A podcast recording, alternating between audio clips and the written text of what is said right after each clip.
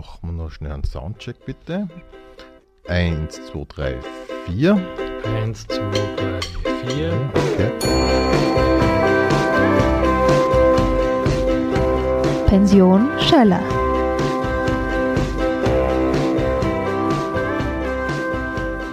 Ich begrüße jetzt in der Pension Schöller Florian Klenk. Hallo. Hallo. Florian, wir beginnen mit der wichtigsten Frage, die man einem Chefredakteur und Investigationsjournalisten stellen kann, nämlich wie bist denn du eigentlich zum Kabarett gekommen? Ich bin irgendwann im Jahr 2010, muss es gewesen sein, vor den Akten des Karl-Heinz Gasser gesessen, vor den Telefonprotokollen, wo diese große, schöne Korruptionsaffäre, die Buwok-Affäre, ähm, abgehandelt wurde. Und da hat man mithören können oder mitgelesen, ein Telefonat, das Gasser mit seinen Lobbyisten geführt hat und mit seinen Freunden. Mehrere Telefonate, wo sie sich darüber unterhalten, was sie am nächsten Tag bei der Polizei sagen. Mhm. Und wo sie sich darüber unterhalten, wofür sie 700.000 Euro, 400.000 Euro gekriegt haben, die Lobbyisten. Mhm. Da kommt der berühmte Satz, wo war der Leistung her? Nicht? Wo er sich überlegt, Ja. was soll man bei der Polizei sagen für die Scheinrechnung, Ja. die wir da ausgestellt haben, nicht? Und wo war, und er sagt, ich bin super nackt und so. Und ich habe das gelesen und habe mir gedacht, das kann ich jetzt in einen Faltertext schreiben. Äh, Mhm. oder ich bringe diese Sätze auf die Bühne, sodass die Leute sie auf der Bühne verstehen. Und haben mir gedacht, ich kenne den Florian Schäuber, der immer wieder ähm, zu der Zeit schon für eine äh, ORF-Sendung ein Aktenstück der Woche von uns Mhm. haben wollte und immer wieder den Kontakt gesucht hat zum Falter, weil er gesagt hat, er möchte äh, aus Dokumenten zitieren. Mhm. Und ich habe gesagt, das wäre doch eine lustige Geschichte, wenn man den Herrn Hochecker, den Herrn Blech, den Herrn Grasser und den Herrn Maischberger, ich glaube, der Hochecker war nicht dabei, also Maischberger, Blech und Grasser, mit verteilten Rollen als Stück äh, Mhm. vorliest, und zwar als Vorlesung. Ursprünglich Genau. wollten wir es am Theater machen, ursprünglich wollten wir es im Rabenhof machen. Genau, das Da- war dann im Audimax und ein Riesenerfolg. Genau, der Rabenhof hat gesagt, das wollen wir nicht, das trauen wir uns irgendwie nicht, die rechtlich, wir Mhm, wissen nicht so mhm. ganz, ob wir das dürfen. Und dann haben wir gesagt, na gut, wir machen eine Vorlesung draus, das sind ja juristische Dokumente. Und ich habe den Professor Heinz Mayer gefragt von der Uni Wien und habe gesagt, ähm, können wir eine Vorlesung machen, ähm, Grundlagen des österreichischen Realverfassungsrechts unter besonderer Berücksichtigung der österreichischen Korruptionsforschung. Und er hat gesagt, sehr gerne, wir machen das am Juridikum, im kleinen Hörsaal. Dann haben wir das auf Facebook gestellt. Facebook war damals ein relativ junges Medium und haben gemerkt, dass innerhalb von, weiß nicht, wenigen Stunden sich hunderte Leute angemeldet haben. Ja, ich gesagt, kann mich erinnern, das war, ja, das war der Wand, was das denkt haben. Genau. Das, ja. Und dann sind wir ins äh, Audi Max gegangen und war wirklich der Ballfrader, der damals als Kaiser groß äh, Mhm. im Fernsehen war und der Maurer und der, der Florian Schäuber. Und die haben sich dort hingesetzt, ich habe die einführenden Worte gehalten und immer wieder kommentiert und das sozusagen am Rande gesessen. Die Show hat eigentlich Mhm. den dreien gehört, die sich dort auch als Staatskünstler dann begonnen haben zu formieren. Genau. Das war, Mhm. ich weiß nicht, ob es der erste Auftritt der drei, ich glaube, es war einer Mhm. der ersten, wo sie so Mhm. sich als Staatskünstler Mhm. gefunden haben. Der Heinz Meyer hat eine Rede gehalten und der ganze Audi Max Saal war bummvoll mit Leid. Bis oben, bis außen sind sie gestanden, bis zum Jonas Reindl. Ja, ich habe meinen Augen nicht getraut. Wir haben noch eine zweite Vorstellung Mhm. gemacht. Und ich hatte das Gefühl, diese Bühne, diese Kabarettbühne bringt etwas über die Rampe, was ich im Journalismus für ein anderes Publikum sehr kompliziert über die Rampe kriege, aber man kann da etwas erzählen, ähm, Mhm. was die Leute sofort verstehen. Mhm. So. Ich glaube ja immer noch nicht, dass ich Kabarettist bin, das bin ich ja nicht, sondern ich bin ja eigentlich nur der Sidekick vom Florian Schäuber. Ja, aber ich habe es jetzt gerade unlängst wieder gesehen, es funktioniert hervorragend. Und man kann da, ich meine, man kann da einen gewissen Humor nicht absprechen. Naja, wir machen, wir machen ja was sehr Eigenes. Wir, wir, wir lesen ja eigentlich oder wir, wir referieren ja aus Akten, aus Mhm, Protokollen, mhm. aus, aus Telefonprotokollen, aber auch aus Rechnungshofberichten, aus Zitaten der Leute, die wir beide sammeln, ja, aus Polizeiakten. Und ich habe eigentlich die Rolle sozusagen immer die Zusammenhänge zu erklären, ein bisschen pointiert und der Florian versucht das sozusagen dann äh, ins Verständliche zu übersetzen. Nicht? Also wenn wir sagen, wie ist es eigentlich, wenn die WKStA im Bundeskanzleramt Daten nicht beschlagnahmen darf, weil der Bundeskanzler sagt, ähm, na, das ist privat, dann machen wir eben den Vergleich mit der Verkehrskontrolle und sagen, wenn Sie mal den Kofferraum aufmachen müssen fürs Bahnendreieck, dann sagen Sie einfach, na, der bleibt zu, weil das ist privat. Nicht? Probieren Sie das.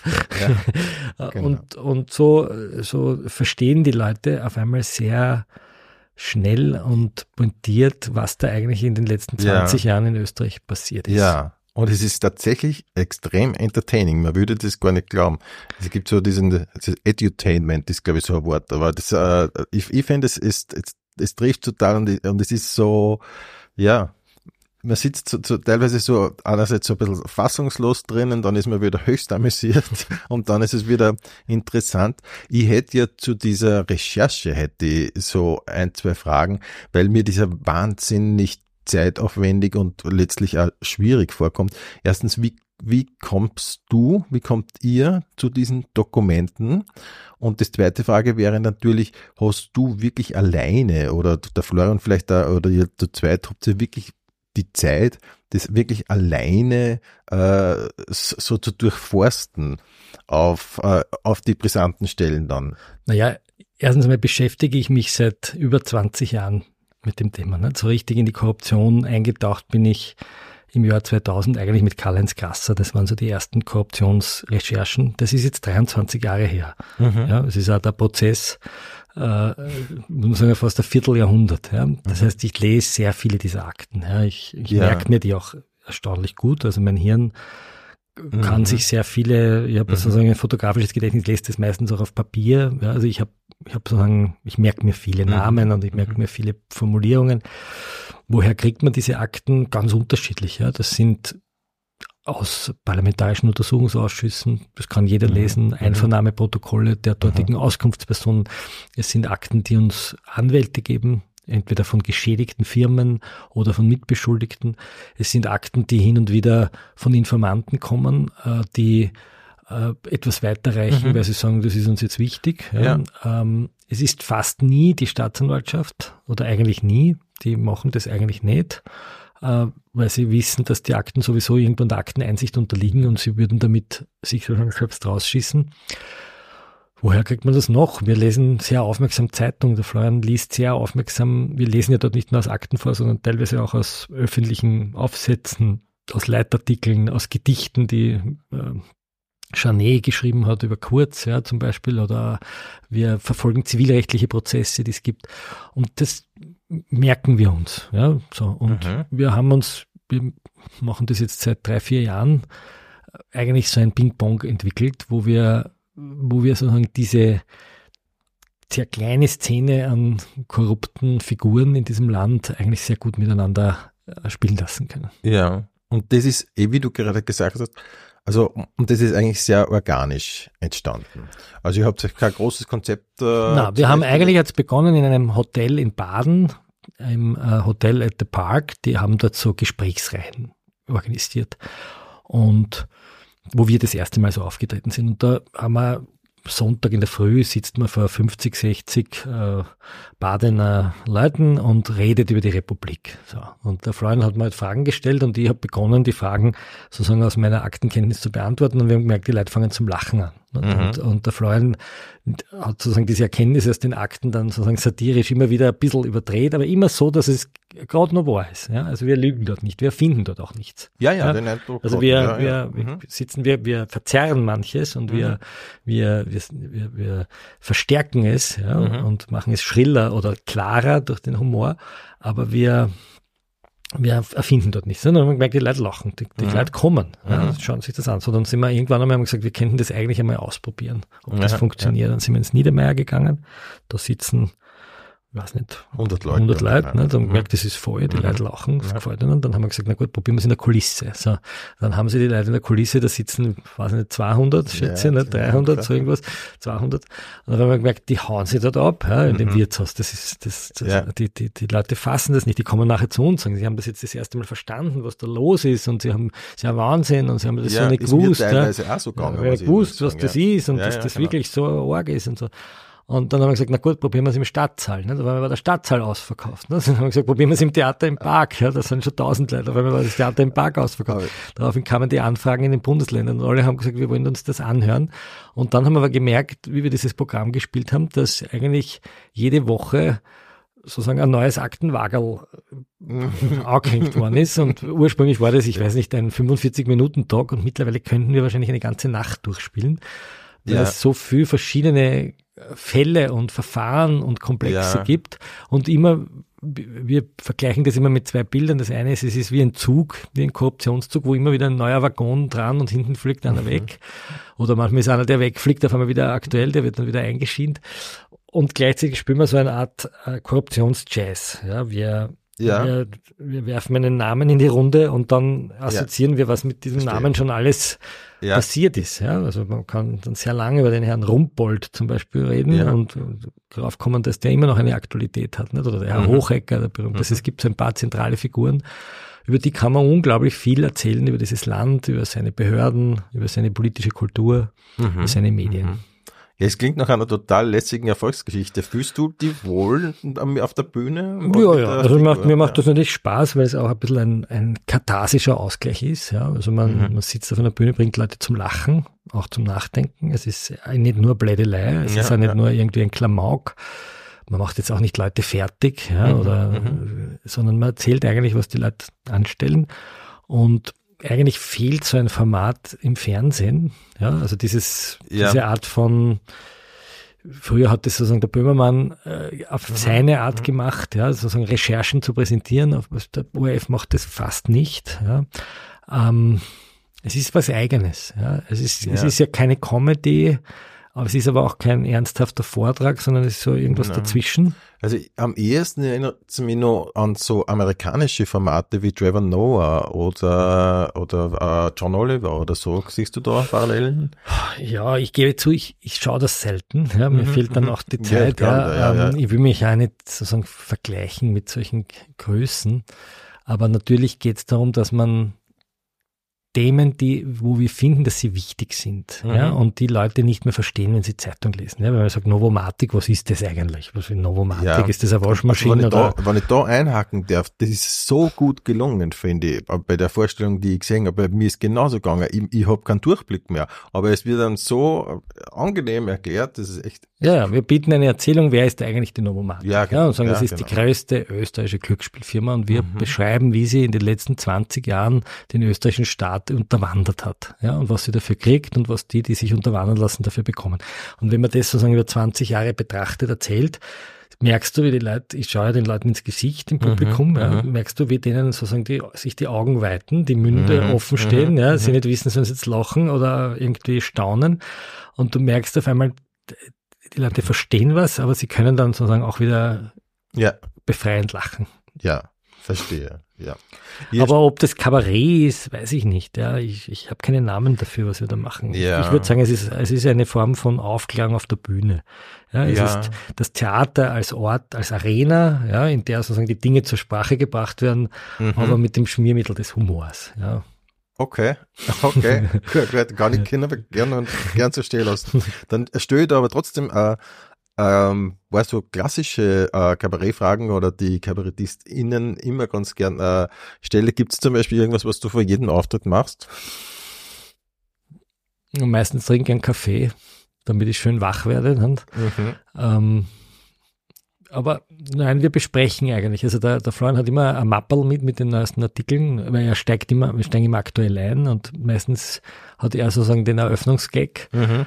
Ähm, das machen wir, aber sowas richtig, sowas richtig Rituelles haben wir eigentlich nicht. Ja. Also wir schauen uns in den Spiegel, ob wir schön, wir eh schön genug ausschauen, bürsten uns die Haare, trinken einen Kaffee, ich trinke immer einen Espresso, ja, und auf der Bühne muss ich immer Wasser trinken. Aber so richtig, äh, Ja, so ein richtiges Okay. Ritual haben wir nicht. verstehe.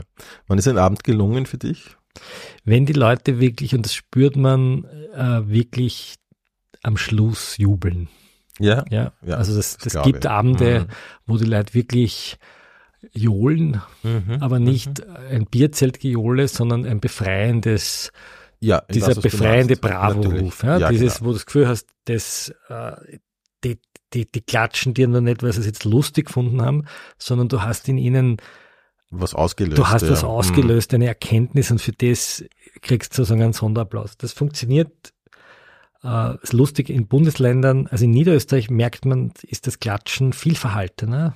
Auch Wirklich das Lachen, wahr? ja, das Mhm. ist total interessant. Ja. Also der Niederösterreicher lacht nicht gerne über die Obrigkeit. Ja. Mhm. Also so Mhm. wirklich im Land, weil da hat Ja, man da immer ist- das Gefühl, da ja. sitzt vielleicht Ja, irgendein, da das ist sitzt einer und schaut und schreibt mit, hast du gelacht. Ja. Diese diktatorischen Institutionen. Also das gibt so, auch Kärnten ist sozusagen, ist nicht so leicht, Okay. ja. Oberösterreicher sind da schon eher, Mhm. das sind dann schon wieder freie Bauern mit ihren Vierkantern, ja, die, da merkst du schon, die, die haben mit der Okay. Obrigkeit ein anderes äh, Verhältnis, ja.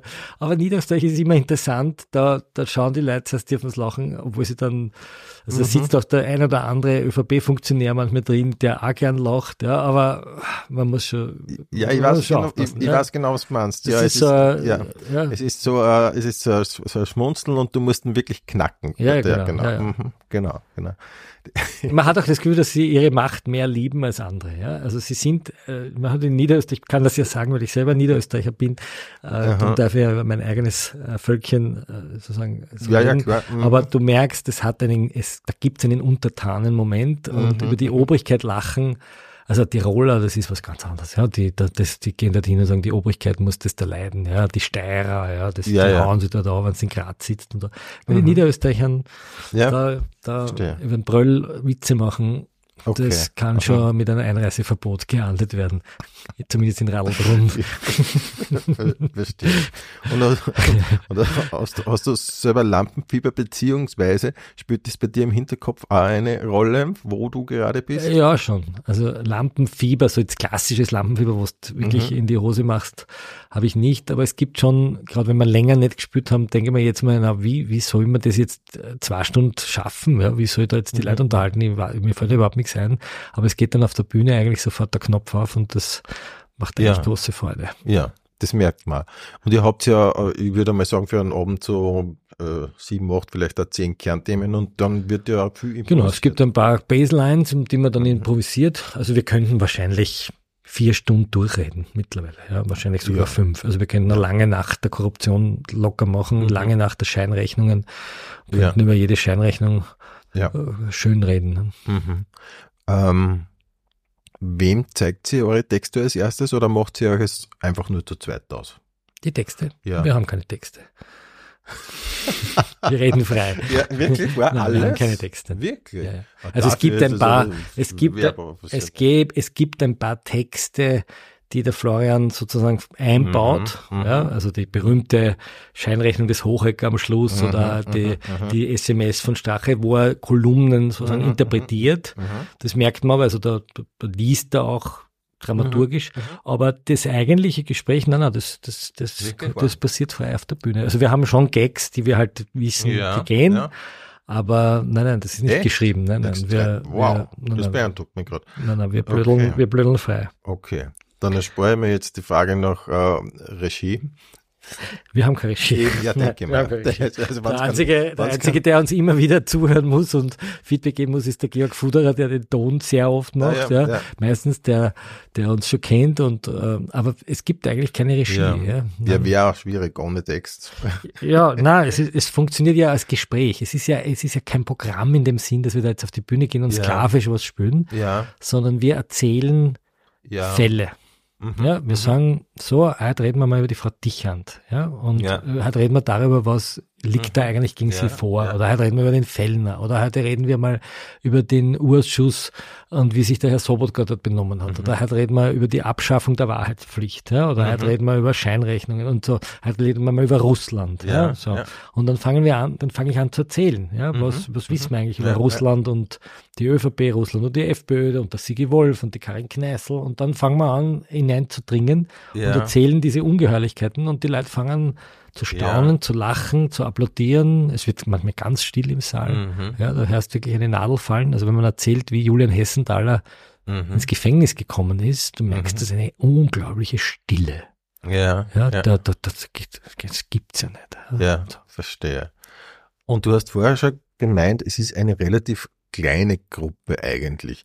Lass dich das äh, ungefähr festmachen, weil du sagst ja, die meisten kennen sich sogar. Ist, ist es wirklich so eine große Korruptionsblase? Na, würde, ich würde mal sagen, die Hardcore-Gang, die Österreich seit 20 Jahren in Atem hält, ist wahrscheinlich so zwischen 50 und 100 Personen schwer. Mhm. Nicht? Der größere Kreis sind dann wahrscheinlich 300, 400 Leute, wenn ich jetzt alles dazu zähle, was da so an Mhm. Sekretären und, und, und, und Landesräten und ich weiß nicht, Ja, äh, Lobbyisten dabei ist. Aber so die Hardcore-Truppe, die sagen, über die wir reden, sind 30, 40 Personen. Ja. Wenn man verstehe. die gut kennt und deren Verfahren ist man schon ja, ein paar, ein paar Fi- Firmen, die man kennen muss, ein paar Oligarchen, und da ist man schon dabei. Verstehe, verstehe.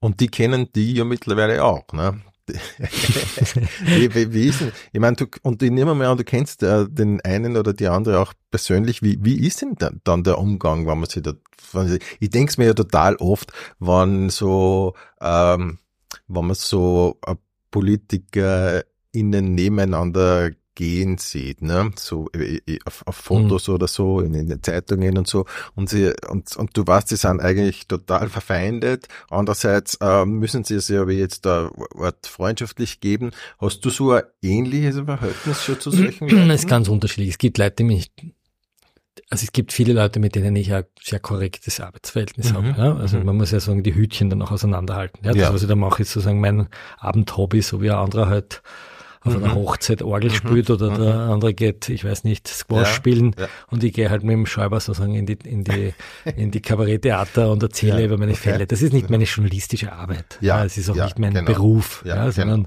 das ist mein Ausgleich und Mhm. ich glaube schon, das sozusagen auseinanderhalten zu können zwischen meiner journalistischen, Mhm. sehr seriösen Erkenntnisgewinnung Mhm. und versuchen irgendwie Fakten zu klären und zu sagen, Ja. äh, wer, wer hat wirklich was ausgefressen in dem Land und wer nicht und zwischen dem sozusagen satirischen Abend. Ja? Ja. Äh, es gibt Leute, die mir das vorwerfen, die sagen, das geht gar nicht, der Journalist äh, kann nicht am Abend mhm. äh, Späße machen. Ich finde, das ist ein Unsinn. Ja? Man kann das sehr Finde wohl, ich also ich glaube auch, je mehr man sich's bewusst macht, dass man dort eine Rolle hat als Ja. sozusagen äh, Abendunterhalter und das andere ist Arbeit. Also ich glaube, das geht, das geht sich aus. Ja. Ähm, aber man muss natürlich die Rollen auseinanderhalten. Man darf, ich glaube, es darf nie irgendwie menschenverachtend werden. Ja. Also Ja. es darf auch nicht Leute wirklich beschämen, ja, sondern es muss eigentlich, ähm, es muss sozusagen die Wahrheit sein, die man dort erzählt. Genau. Ja. So. Wie ist das mit den Leuten? Es gibt viele der Leute, mit denen ich ein ganz normales Verhältnis habe. Ja. Mhm. Es ist mit der ÖVP nicht leicht. Ja. Mhm. Es gibt einige Leute, mit denen ich ordentliche Hintergrundgespräche führe, auch wertschätzend, wo wir sagen, wir haben verschiedene Sichtweisen auf die Welt, aber Mhm. es gibt ein paar Grundregeln, die Fakten müssen stimmen, die Meinung ist frei.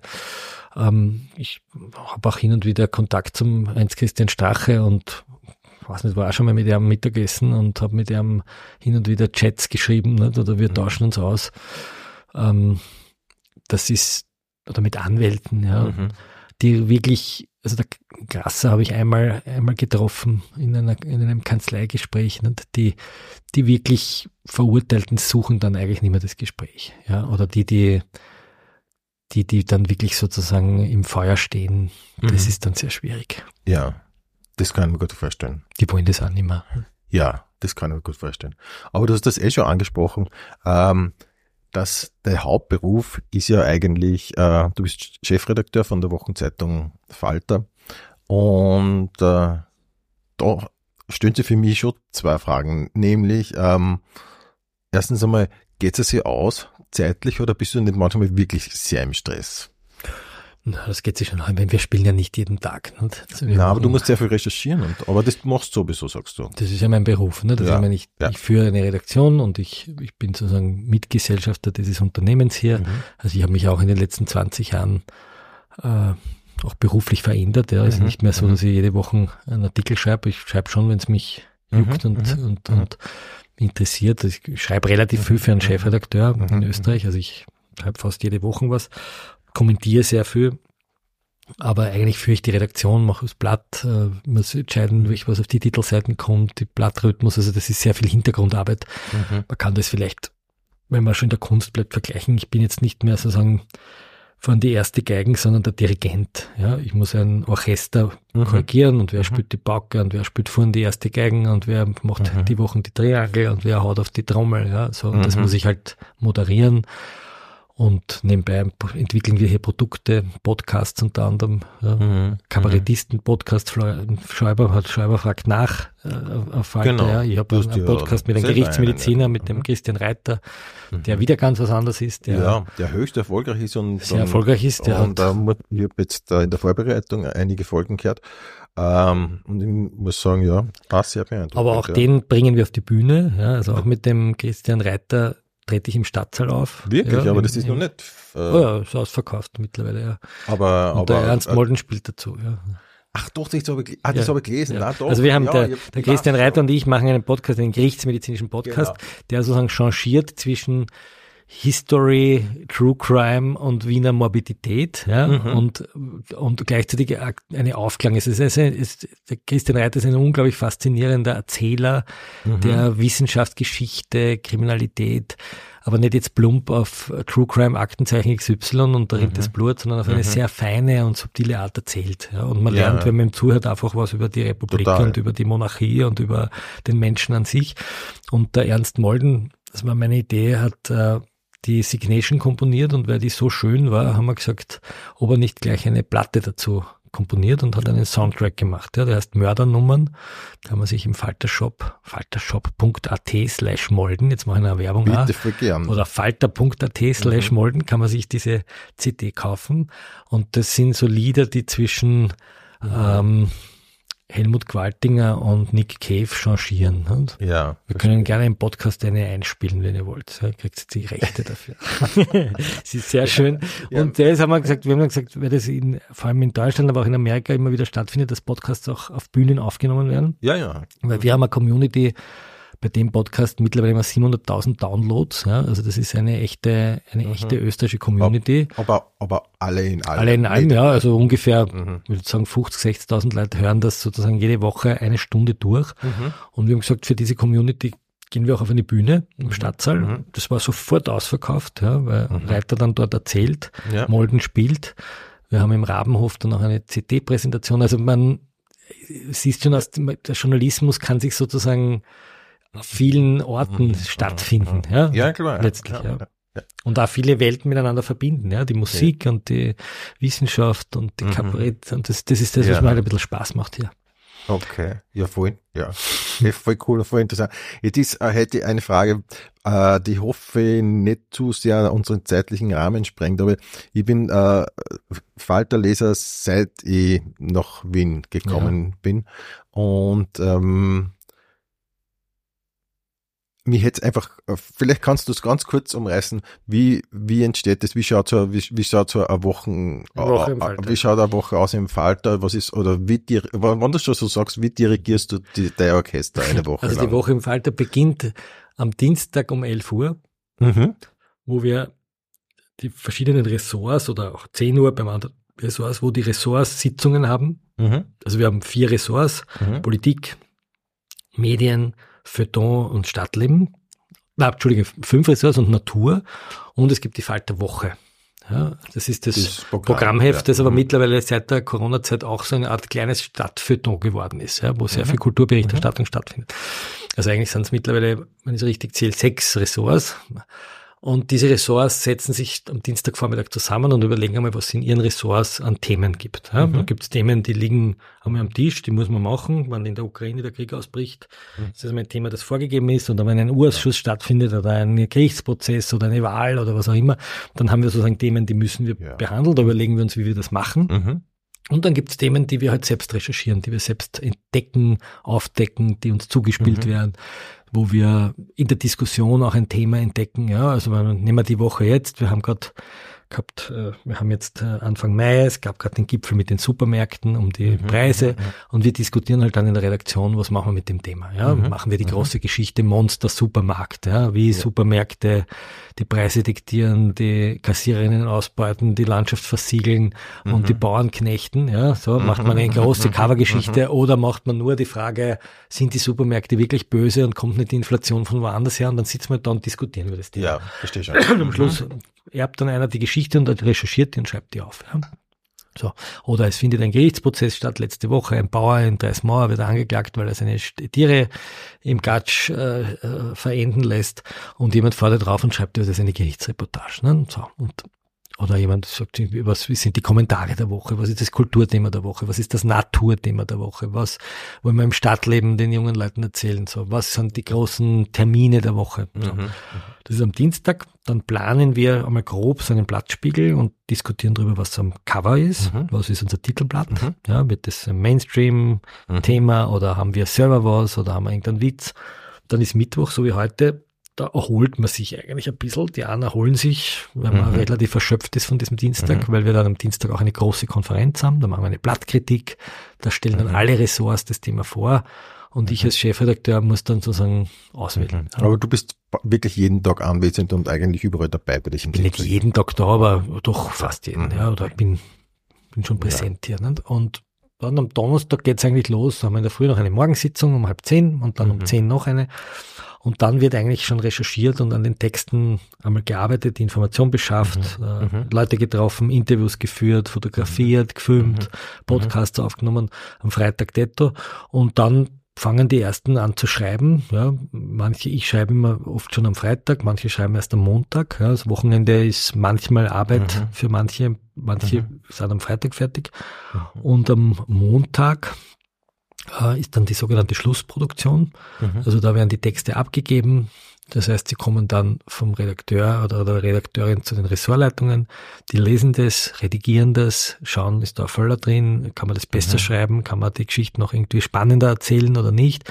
Und dann lese es ich ja, dann geht's ins Korrektorat, dann lesen es Lektoren, schauen, ob mhm. Rechtschreibfehler drin sind, dann kommt es ins Schlusslektorat, dann wird's nur mehr gelesen, also dreimal wird sozusagen drüber gelesen, mhm. dann wird äh, gleichzeitig ein Layout erstellt, dann kommen die Fotos herein, dann fügt sich sozusagen der Text mit Bild und Headline und ich schaue mir dann am Schluss sozusagen nochmal die ganze Komposition an und schauen, wie schauen die Titelzeilen aus, wie schauen die Vorspänne aus, die Bildzeilen, also die kleinen Texte, die einen hineinziehen in die Zeitung und am Schluss ist das sozusagen ein Werk von 56 Seiten mhm. und ein zweites Werk, das ist der Falter und ein zweites Werk von nochmal 56 Seiten die Woche, also 112 Seiten. In, in Wochen, wo weniger los ist, sind es zweimal 48 Seiten, wo man halt ein, ein Werk macht und sagt, das ist das, was wir für diese Woche für Wien wichtig halten und für Österreich. Ja, und ja, ich muss sagen, es funktioniert fantastisch. Ja, daneben haben wir einen Morgen-Newsletter, wo wir tagesaktuell über Wien ah, ja, berichten, richtig. den ja, Falter genau. Morgen, mhm. falter.at slash morgen, das kostet nichts. Mhm.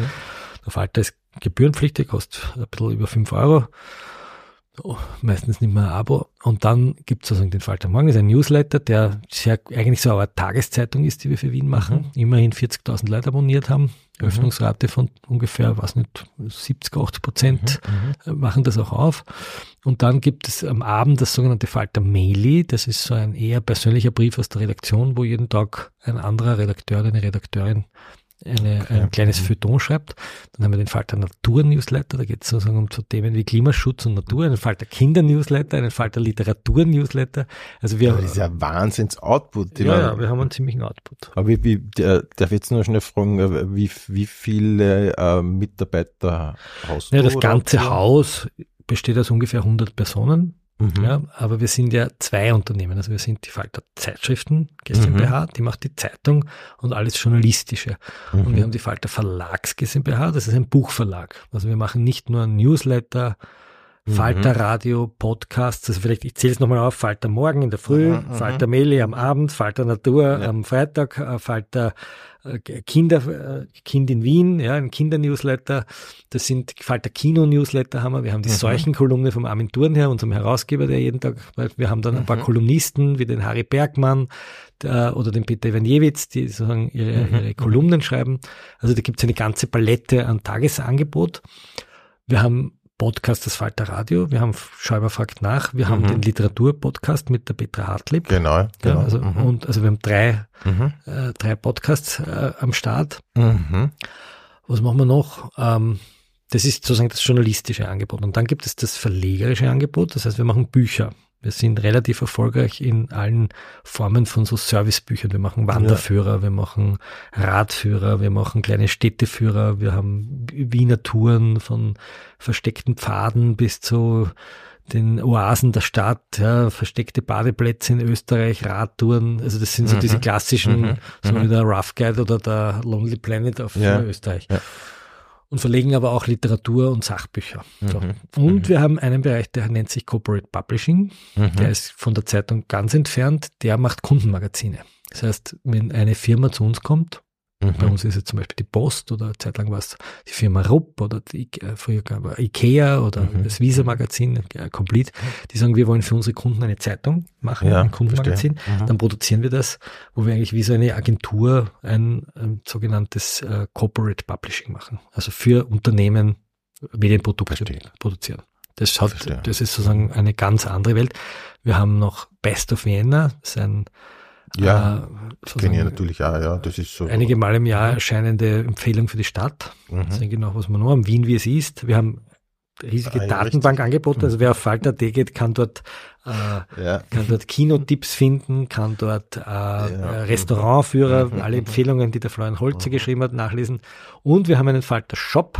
Das heißt, wir sind einer der größten Online-Buchhändler in Mhm. Österreich. Also Mhm. wenn jemand Amazon nicht mag oder andere großen ähm, Mhm. äh, Steuerriesen, dann kann er einfach im Falter Shop ein Bücher bestellen ähm, Ja. und Ja. ab einer gewissen Menge keine äh, Gebühren bezahlen. So, das heißt, dann nebenan, wo wir den Podcastraum haben, sitzt unser ähm, unser Mitarbeiter Messut und der packt den ganzen Tag Bücher ein und wird dafür äh, anständig bezahlt, dass er Bücher verschickt. Ja, nicht irgendwelche Sklaven auf irgendwelchen Offshore-Inseln. Ich kenne So, das ist das, das ist sozusagen das Falter Imperium. Ja. Ich kenne mich aus und Ja. bin gerade äh, sehr, sehr, wirklich sehr beeindruckt.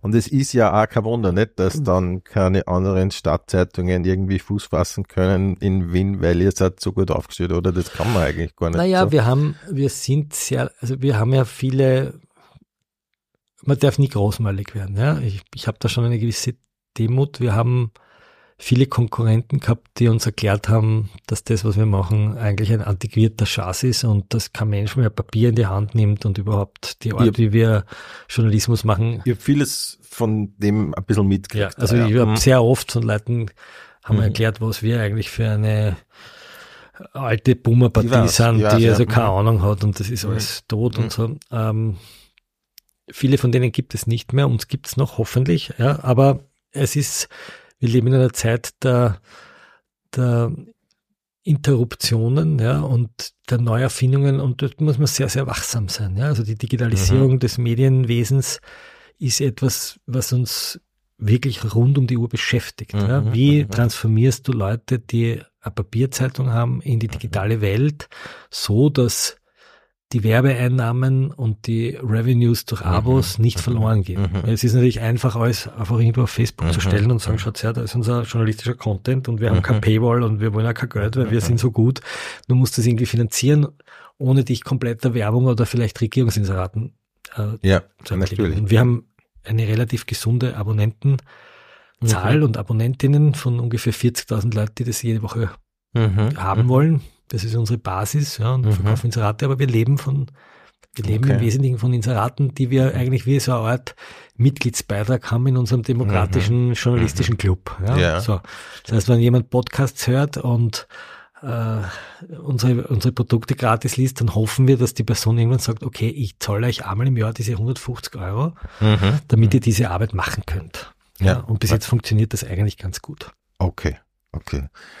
Und jetzt hätte ich eine persönliche Frage, aber die drängt sich jetzt äh, irgendwie auch so in diesem Gesamtbild auf. Und das ist eine ernst gemeinte Frage und ich hoffe, sie kommt jetzt nicht zu komisch. Aber du, du, du machst den Falter, du machst den Podcast, du machst äh, das ähm, Programm mit dem Florian Schäuber, du hast ein fantastisches äh, Buch und einen Film dazu gemacht. Das hängt Bauern jetzt Bobo, ne, über den haben wir, Bitte? den Bauern Bobo-Film. Ne, ja, über den würde ich ganz gerne ja. noch reden, Ja. wenn das okay ist Ja, für dich. Ähm, aber an dieser Stelle drängt sich gerade die Frage auf, ähm, ich frage dir jetzt einfach so, was ist das Geheimnis von deinem Erfolg? Ich weiß nicht, ob ich so viel erfolgreicher bin als andere. Ja. Vielleicht bin ich präsenter, weil ich in den sozialen Medien halt immer Aber wieder drüber so, erzähle. Ne? aber ja, aber du bist so, also du wirkst bei all dem Erfolg nämlich auch noch so wahnsinnig sympathisch, dass man sich echt denkt, wie gibt's das? Ja, das sieht die ÖVP wahrscheinlich anders oder die Reifesten. ähm, nein, ich glaube, dass mich die Themen interessieren. Nicht? Der Journalismus ist ja sozusagen institutionalisierte Neugier. Und Mhm. wenn du neugierig bist und immer wieder sagst, so, wer ist das, was will der, wie geht das, warum Mhm. beschimpft mich der, warum, was tut Ja, der, ja, was ist das ja. für ein Kerl, warum versteht mich der nicht, ja, warum Mhm. verstehe ich den nicht, Mhm. dann hast du so eine Antriebsfeder, ja, und ich produziere viele Dinge, sagen wir mal, ich bin wahrscheinlich ein guter Verwerter der Dinge, die ich Mhm. recherchieren, Mhm. ja. Früher war Journalismus ja, wie ich da hergekommen bin im Jahre 97, 98, also vor einem Mhm. also mein halbes Leben verbringe Mhm. ich da mit Ausnahme meiner Zeit in Hamburg. Ja. War Journalismus sozusagen einen Text zu schreiben und den Text zu drucken und nach Hause zu gehen. Mhm. Ja. Mhm. Im Jahr 97, 98, als ich hier begonnen habe, gab es kein Google, kein Facebook, kein Mhm. Twitter, kein Mhm. Smartphone. Mhm. Wir haben so kleine Nokia-Handys gehabt. Ich glaube, es hat zwei Computer gegeben mit einem Internetanschluss. Es gab fast keine Online-Medien. Google ist, glaube ich, gerade erfunden worden im 98er Jahr. Äh, Gmail ist erst 2002 erfunden worden. Ja. 9-11 Mhm. haben wir uns am Fernseher angeschaut. Gab es auch keine Social Media, sondern das hat man am Fernsehen gesehen. Ähm, und der Journalismus war sozusagen ein Text schreiben, abgeben, drucken, nächstes Thema. So, heute Mhm. kann ich aber mit einer Recherche viel mehr Dinge mit relativ wenig Produktionsmitteln. Ja. Mhm. Wir sitzen Mhm. da jetzt in einem Zimmer mit einem Mikrofon, zwei Mikrofonen und einem Zoom-Aufnahmegerät und einem Laptop. Das Equipment, das schon sehr gut ist, hast du mir vorhin erzählt, kostet, ich weiß nicht, 2000 Euro, so wie es da liegt. Ja. Knapp, aber, Knapp, aber wir kommen wahrscheinlich auch mit einem Equipment mit 500 Euro, würden wir schon Ja, ja. durchkommen, wenn wir, wenn wir äh, gut Ja. auf dem Ja. Willhabenmarkt einkaufen würden und können eine Sendung machen, die jetzt gerade, weiß ich nicht, 10.000, 20.000, 40.000 oder 500 Leute hören.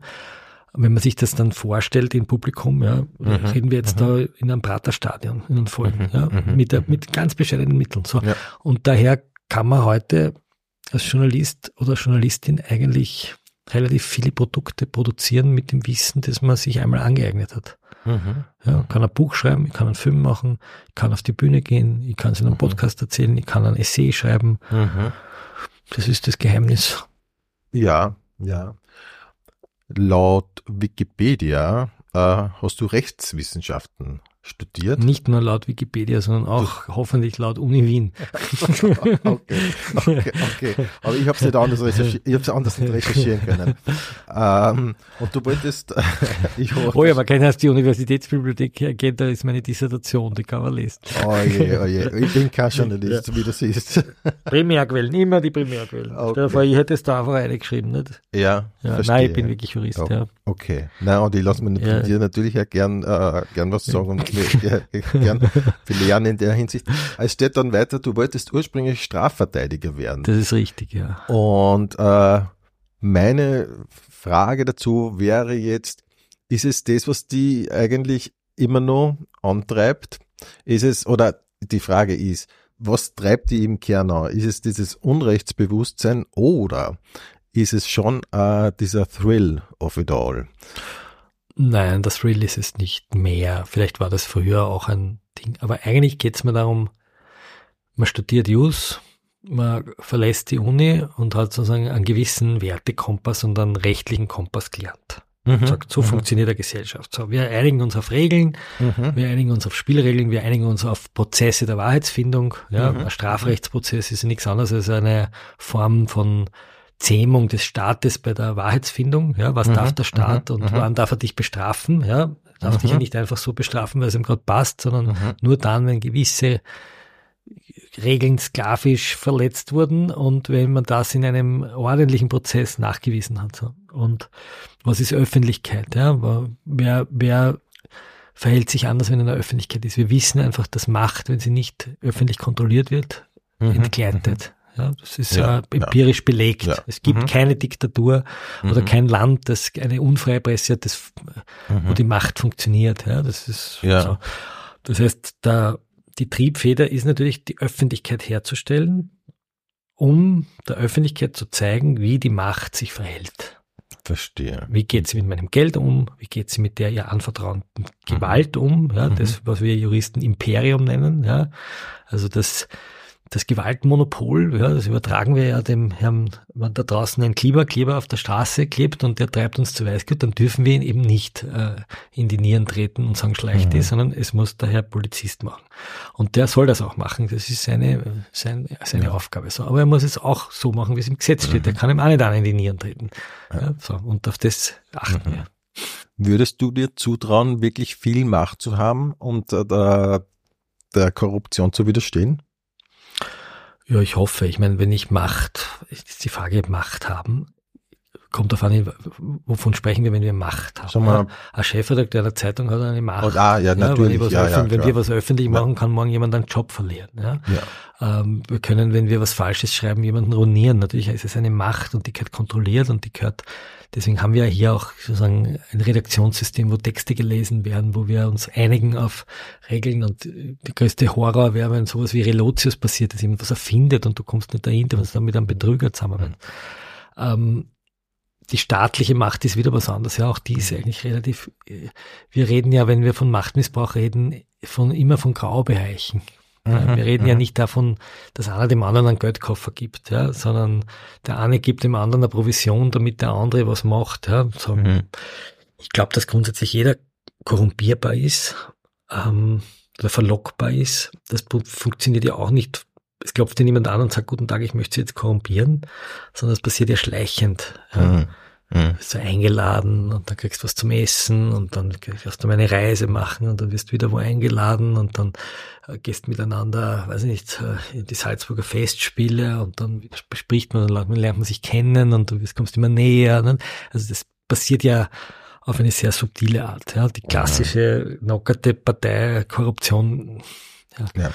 Und dafür ist jeder empfänglich und daher braucht man irgendwie Supervision und auch ein Vier-Augen-Prinzip und auch immer wieder Leute, die einen sozusagen auf dem Boden halten. Mhm. Verstehe. Ja, ja verstehe.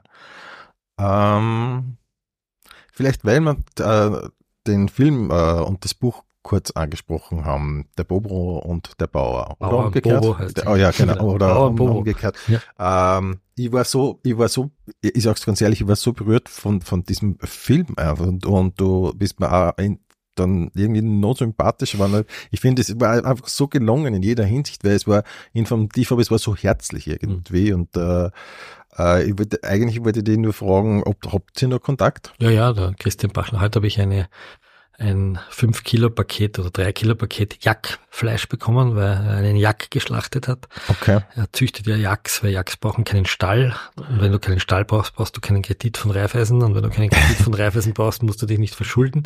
Und so züchtet er Jacks hoch oben in den genau, das Bergen. Hat er gezeigt, ja, genau. Äh, und mhm. äh, hin und wieder schlachtet er einen Jack und wenn man schnell mhm. ist, dann kriegt man ein Packerl. Ähm, nein, wir sind, wir, wir sind immer wieder in Kontakt. Wir, mhm. wir wir plaudern mhm. miteinander. Wir haben am 8. Juni, ich weiß nicht, wann der Podcast ausgestellt wird. Ähm, es ist wahrscheinlich der letzte vom Sommer. Dadurch ist es der 15. Juni. Okay, dann lassen wir.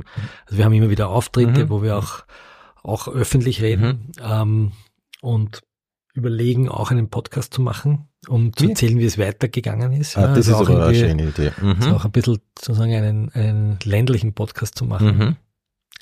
Ähm, Nein, der Christian hat sich, äh, der war immer ein visionärer Mensch, mhm. der halt einfach sozusagen die Last der Vorfahren tragen musste und was sozusagen einen Mühlstein geerbt hat, letztlich auch selber Förder mhm. gemacht hat. Mhm. Und ich glaube, es geht ihm eigentlich relativ gut. Ja. ja. Und wir telefonieren hin und wieder, ja. Also wir sind, ja. wir, wir, wir bleiben in Kontakt. Ja so eine schöne Geschichte. Da könnte man jetzt länger reden. Der Film ist von Kurt Langbein, den möchte ich hier noch erwähnen, weil es mir wichtig ist. Weil der Kurt Langbein diesen Film wirklich mit mit, mit seinem Team äh, so schön auch umgesetzt hat. Ja, weil es, ja. es ist ja, es ist ja nicht leicht, sozusagen eine österreichische Gesellschaftsreportage zu verfilmen. Mhm. Das Buch ist ja eine klassische Reportage, also eine reflektierte Beobachtung, mhm. wie man in der Journalistenschule lernt. Und die Kunst, sozusagen eine Reportage über Österreich zu schreiben, die nicht irgendwie darin besteht, zu sagen, der Österreicher ist eine faschistische Sau auf zwei Haxen, mhm. oder die, gerade wenn es das Land betrifft, dann abdriftet in so eine Servus TV äh, Heimatkitsch-Geschichte. Mhm, mhm, ähm, und ich glaube, das ist im Buch gut gelungen. Es ist, glaube ich, dem Kurt Langbein mit dem Film sehr gut gelungen, dass das nie ein, ein, ein, ein romantischer Landkitsch wird, aber auch keine Landverachtung, sondern wirklich eine Nein. Erkundung des Lebens eines Bauern. Ja. Es war hochsympathisch, Ja. wirklich, war voll gut gelungen. Ähm, googelst du dich selber? Ja, jeder googelt sich selber nicht, aber äh, weniger, als man vielleicht meinen würde, weil meistens, wenn ich mit Google finde ich halt meinen Wikipedia-Eintrag und äh, Mhm. also da, da findet man meistens nicht viel. Ja. Also ich, ich kriege einen Google Alert, wenn mein Name wo auftaucht. Ja, wenn ich irgendwo erwähnt wäre in einem, weiß nicht, in einem Programmheft oder in, dann, äh, dann sehe ich, was über mich sozusagen im Netz Neues erschienen ist. Mhm. Aber ja, na klar, schaut man hin und wieder nach, was im Internet jemand über anschreibt. Auf welcher Website verbringst du die meiste Zeit? Das kann ich faktisch checken. Schauen wir mal nach. Also ich verbringe sehr viel Zeit in sozialen Medien, wenn ich im Netz bin. Weil zum Beispiel Twitter ein Kanal ist, wobei er immer schlechter wird, seit das der Elon Musk Mhm. moderiert. Aber ich verbringe sehr viel Zeit äh, in sozialen Medien. Also wahrscheinlich ist es twitter.com ja, und facebook.com. Ähm, sonst lese ich im Netz eigentlich, bin sehr viel auf Spiegel Online. Ich lese natürlich die blaue Seite, die ich überaus schätze für ihre Übersichtlichkeit. Ich lese sehr viel im Standard, ich lese die Presse, Mhm. ich lese die New York Times, ich lese Zeitung, ja, Mhm. Süddeutsche und FAZ. Aber auch noch analog. Ja, wobei eigentlich lese ich auf dem iPad E-Papers. Also ich mag schon die Komposition der Zeitung. Ja, also ich mag Mhm. jetzt nicht die normale Nachrichtenseite, die ja Mhm. meistens Agenturmeldungen sind, sondern ich lade mir die E-Papers runter, die wir hier abonniert haben und lese die FAZ als Zeitung. Ja, aber ich lese sie eigentlich am Tablet die meiste Zeit. Ja, Ah, am Tablet, Ja. verstehe. Ah, du Ja. ladest es aufs Tablet. ich und lade mir das E-Paper ja, aufs Tablet und lese es als Zeitung, ja, weil ich einfach die, die Komposition will. Ich will wissen, was ist der Leitartikel dort, was ist die kleine Meldung, was ist das große Feuilleton.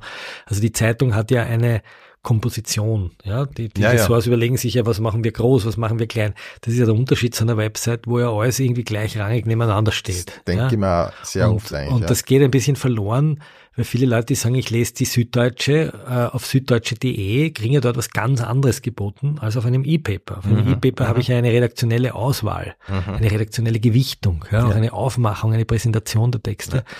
Auf der Website habe ich halt nach, nackte Nachrichten. Mhm. Mhm.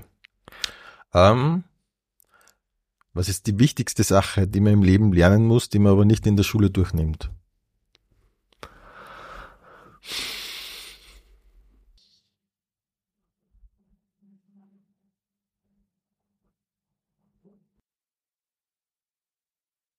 Ich glaube tatsächlich, andere Leute nicht zu bescheißen.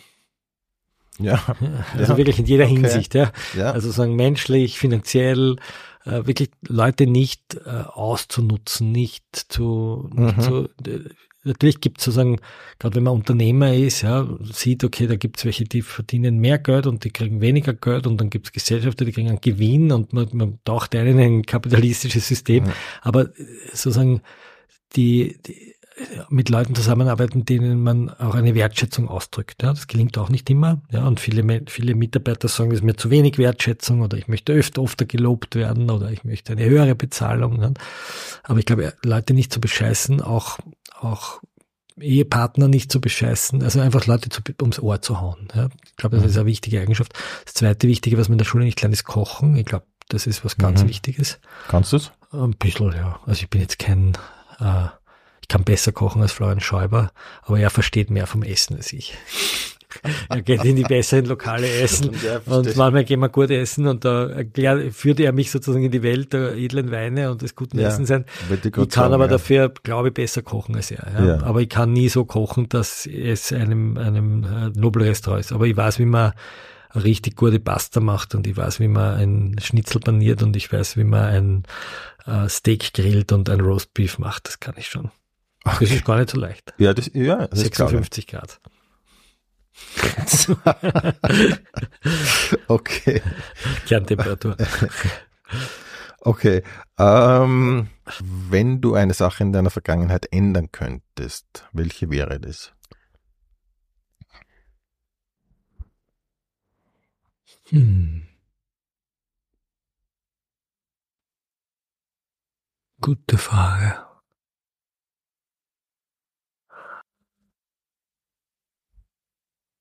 Sache ändern könnte.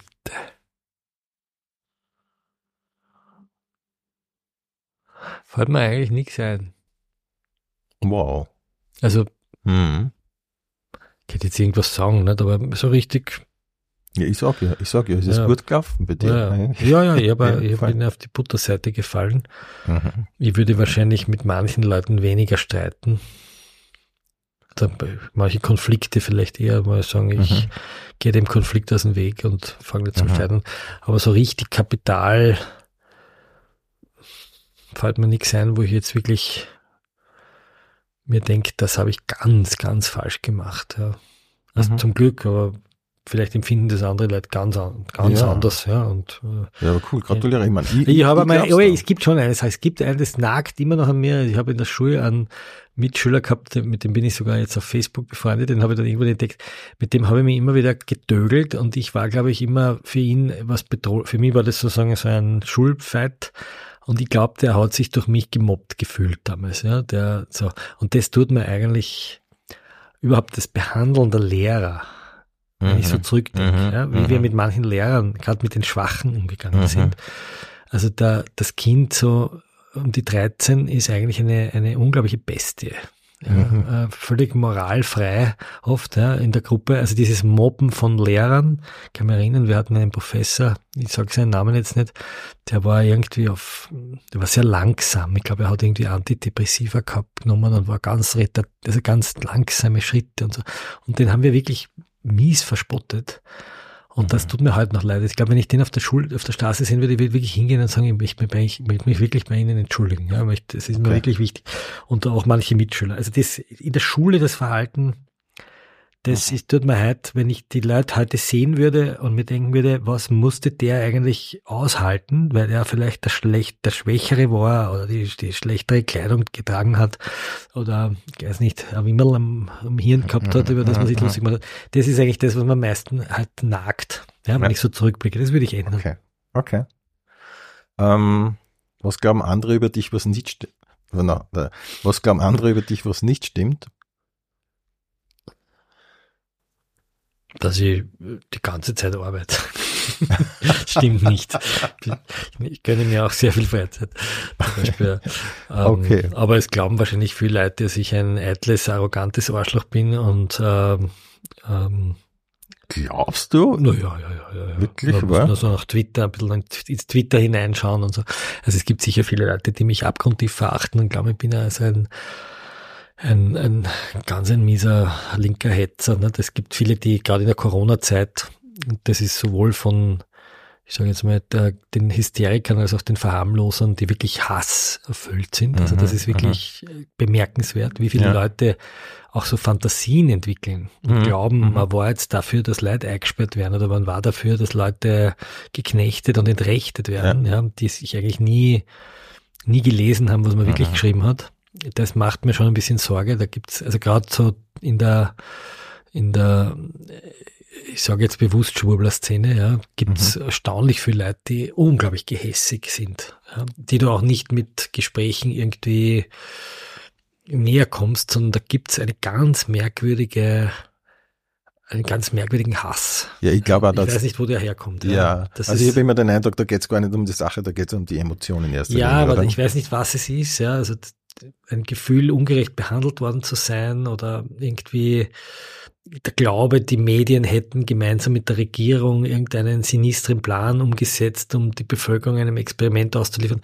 Also das, das ist was, was mich schon irritiert, wie viele Leute so abergläubischen Mist glauben und, und auch wie viele meiner Schulfreunde aus der Volksschule mir immer wieder Sachen schicken über WhatsApp, wo ich mir denke, bitte, ich kannst das nicht ernsthaft glauben, was da steht. Also die Medienkompetenz, vor allem der Alten, die Jungen sind da gar nicht so das Problem, die ist wirklich erschreckend zum Teil. Es gibt zwei Arten von Menschen, nämlich Die, die mit Privilegien auf die Welt gekommen sind und die, die ohne Privilegien auf die Welt gekommen sind. früher war nicht alles besser, aber Das Profil. Mein erster Gedanke nach dem Aufwachen ist, ich muss die Kinder aufwecken. Mein letzter Gedanke vor dem Einschlafen ist,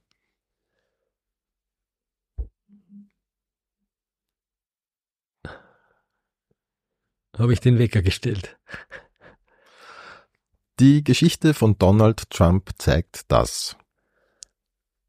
Man mit Hilfe von sozialen Medien, Lügen und gekauften oder auch manipulierten Mainstream-Medien ähm, auch eine hochentwickelte Demokratie in den Abgrund führen könnte und in eine, in eine äh, illiberale Gesellschaft. Generell die, die liberale Demokratie nicht gegeben, nicht sozusagen garantiert ist. Mhm. Die Geschichte des Brexit zeigt das. Man mit Lügen und Manipulationen und Erfindungen Leute dazu bringen kann, gegen ihre eigenen Interessen zu wählen. Das eigentlich Traurige am Ibiza-Video ist, dass wir all das, was wir immer vermutet haben, auf einmal wirklich live on tape gesehen haben. Und du warst tatsächlich der Erste, oder? Das gesehen ja. hat. Nein, nein, nein, der erste in Österreich. Der erste, aber die Süddeutsche Die Süddeutschen hat es gesehen, der mhm. Spiegel hat es gesehen, eine Kollegin, auch eine österreichische Kollegin, die Lela Silori hat es gesehen. Und die haben sozusagen einen österreichischen Partner gebraucht, der auch gewisse Namen kennt und halt mhm. sozusagen einen, ein, ein bisschen einen österreichischen Bezug herstellen kann. Aber jetzt so ein bisschen fast off-topic, wie ist dir, wie ist dir dabei gegangen? Wie du, du da gesessen bist und hast. Naja, ich, hab, ich sag's ja beim Florian Schreiber, ne? das ist eine ja. Mischung aus Kotan, äh, Mundel und äh, Quentin Tarantino. Ja. Und äh, man glaubt so es nicht. nicht? Und es ja. ist sozusagen sehr menschlich und sehr abgrundtief. Ne? Ja. Es ist eigentlich, also das Erschreckende ist natürlich schon, wenn man es mit der heutigen Brille von Putin sieht, weil was ist denn eine Oligarchennichte eigentlich? Ja, eine Oligarchennichte ist die Nichte eines Oligarchen und ein Oligarch ist jemand, den Putin sozusagen reich werden lässt. Ja. Es ist ein Teil des Putin-Systems, ja, einer illiberalen Gesellschaft. Und zu diesen Leuten zu gehen und zu sagen, wenn du mir ein Medium kaufst und in meinen Sinne die Wahrheit manipulierst, kriegst du von mir staatliche Aufträge. Das ist sozusagen das Hochamt der Korruption. Und Stache hatte einfach das Glück, dass das nicht strafbar war, weil er damals noch kein Ministeramt hatte. Ja, und das war eine Gesetzeslücke. Aber im Grunde genommen ist es die größtmögliche Schweinerei, die ein Politiker machen kann, nämlich zu sagen, ich gebe dir Steuergeld dafür, dass du die öffentliche Meinung in meinem Sinne manipulierst. Ja, und letztlich ist die Inseratenaffäre, die wir durch den Thomas Schmidt haben, Ibiza nur mit Gel in den Haaren. Ja. Ähm, wenn ich Wladimir Putin einen Satz sagen könnte, wäre das.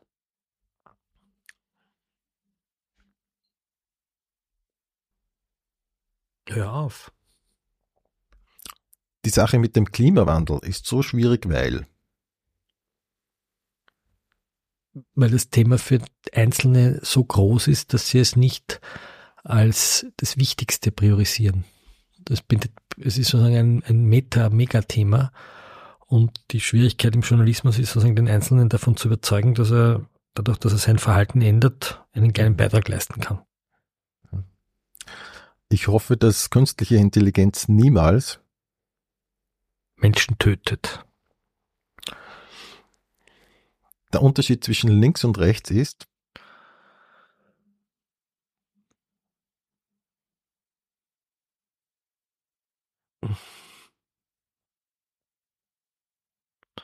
ich hoffe, dass die Linken sich sozusagen immer auf der Seite der sozial Schwächeren verorten. Das gelingt ihnen aber oft nicht und richtig Rechte auf sozial Schwache treten, vor allem wenn sie eine andere Nationalität oder Hautfarbe haben. Aber ich glaube, dass rechts im Sinne von konservativ oder bürgerlich durchaus ein, sozusagen auch einen, einen wichtigen gesellschaftlichen Wert darstellt in einer Demokratie. Aber er verschwindet gerade ein bisschen, weil die ÖVP, die eigentlich eine bürgerliche Partei sein sollte, sich ganz nach rechts bewegt. Hm. Die österreichische Innenpolitik ist wie?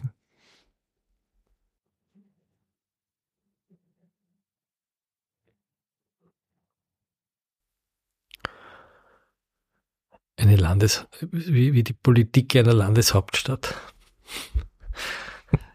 Landespolitik, nicht Regionalpolitik Okay. mittlerweile. Ist unbedeutend geworden im größeren Maßstab, weil sehr, sehr viele Entscheidungen in Wahrheit in, in, in Brüssel getroffen werden. Mhm. Was aber nicht bedeutet, dass Regionalpolitik unbedeutend ist. Aber es ist sozusagen wie Regionalpolitik ohne tatsächliche regionale Macht. Mhm. Die WKStA ist wie? Ist eine ganz wichtige reinigende Kraft in dem Land, die unglaublich viel Licht dorthin wirft, wo es sehr lang sehr dunkel war. Macht aber gleichzeitig auch sehr viel Völler. Mhm. Wenn ich Elon Musk wäre, würde ich nicht Twitter kaufen, sondern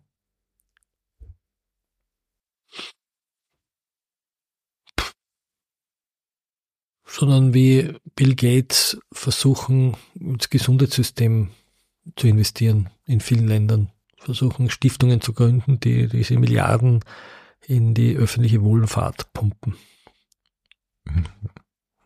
Würde zum Beispiel Toiletten auf der ganzen Welt bauen und Kanalisationen. okay.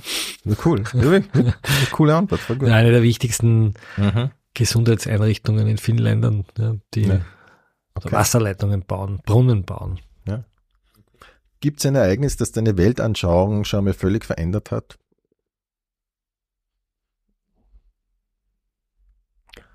Na, schon die Corona-Krise, weil ich geglaubt habe, dass wir in Sachen Aufklärung und, und äh, dem Wunsch nach Faktizität und nach äh, wissenschaftlichem Erkenntnisgewinn weiter sind. Mhm. Also es hat vielleicht nicht meine Weltanschauung verändert, aber es hat sozusagen meine, meinen Blick auf die Menschheit schon verändert, weil ich nicht gedacht habe, dass der Aberglaube und die Bereitschaft, Verschwörungserzählungen zu glauben und zu verbreiten, so verbreitet ist. Das ist schon erstaunlich. Wir haben irgendwie doch gedacht, so Ende des 20., Anfang des 21. Jahrhunderts, dass wir irgendwie so in einem Zeitalter der Aufklärung leben.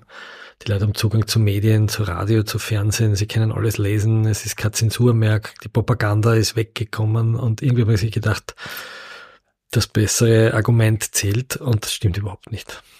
Das ist schon, also die, die, der Glaube, das Internetzeitalter hat die Menschen reifer gemacht, das war eigentlich der größte Irrglaube der letzten 20 Jahre Okay. weil wir nie mit den sozialen Medien und ihren algorithmisch gesteuerten äh, Erregungskurven gerechnet haben.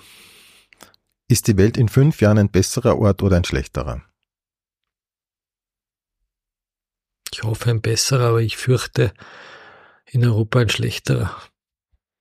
Weil sich dieser Ukraine-Krieg, glaube ich, noch sehr lang hinziehen wird und sehr viele kleine Krieg, Scharmützel oder kleine Krisenherde, ähm, schauen wir in den Sudan oder nach Moldawien oder nach dem Balkan, also überall dort kann sein, dass Konflikte aufflammen. Der Iran. Vielleicht wird alles besser, ich glaube es nicht derzeit. Und wo siehst du dich in fünf Jahren? Ich würde in fünf Jahren gerne verstärkt Bücher schreiben und Podcasts machen. Ich halte das, das Medium des Podcasts für eines der verlockendsten. Wenn du zum heutigen Zeitpunkt deine Memoiren schreiben würdest, wie würde das Buch heißen?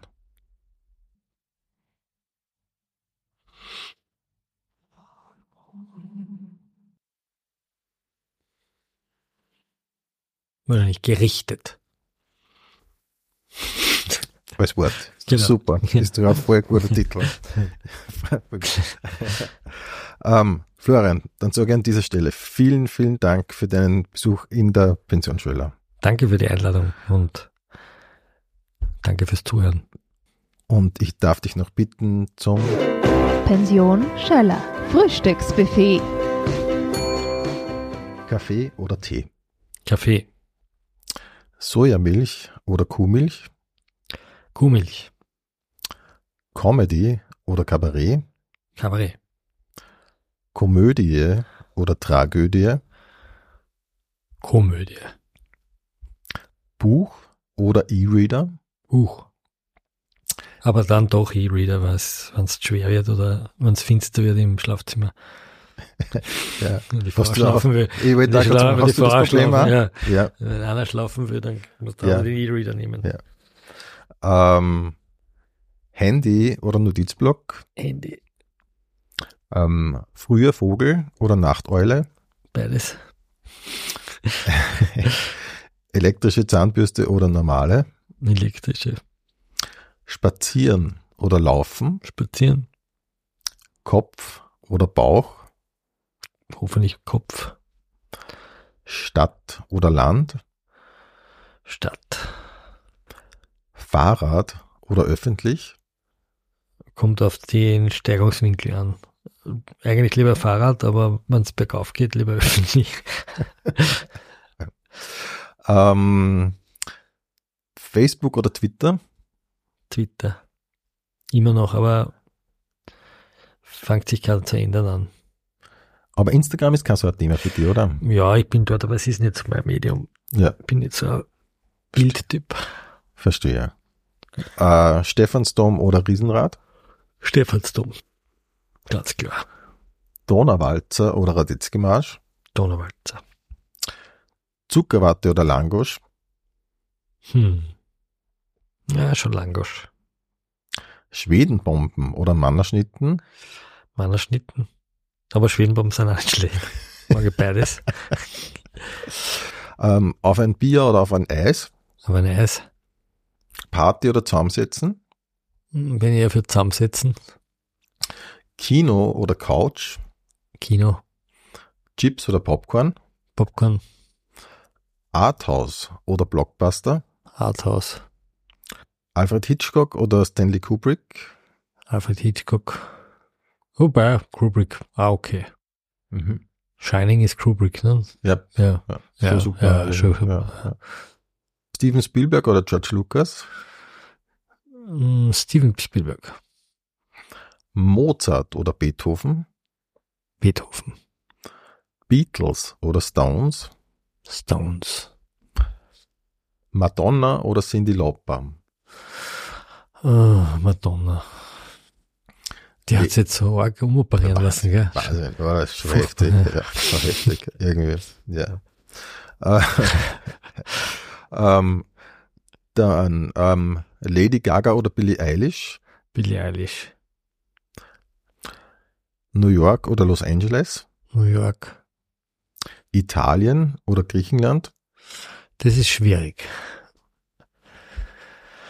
Eher, eher Italien. Okay. Aber Griechenland ist auch nicht schlecht. Ja, ge- genau. Ähm, mehr Geld oder mehr Freizeit? Kommt drauf an. Wie viel Geld man gerade hat. Und wie viel Freizeit. Okay. ähm, hin zur Gefahr oder weg von der Gefahr? Kommt auch darauf an, ob jemand mir eine Gefahr droht und man ihn davor beschützt. Aber selber Mhm. in die Gefahr begeben, sinnlos. Na. Ähm, Gedanken lesen können oder unsichtbar sein? Gedanken lesen können.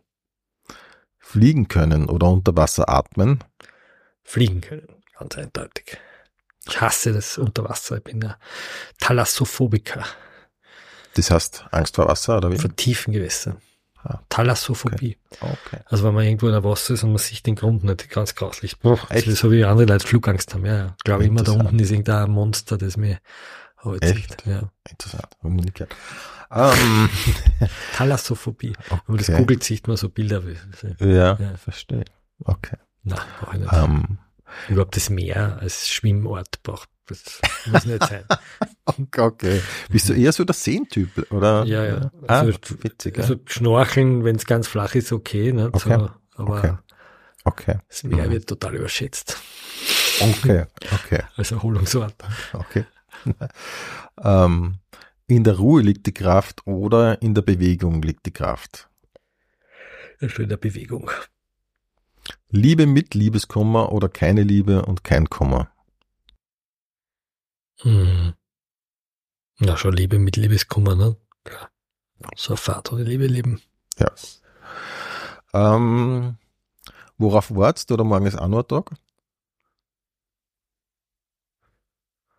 Worauf wartest Früh gehen oder bis zum Schluss bleiben? Früh gehen.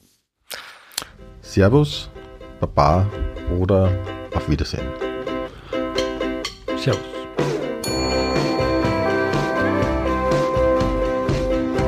Pension Schöller. Infos und Bilder findest du auf Facebook und Instagram. Alle Live-Termine von Rudi Schöller auf rudischöller.at.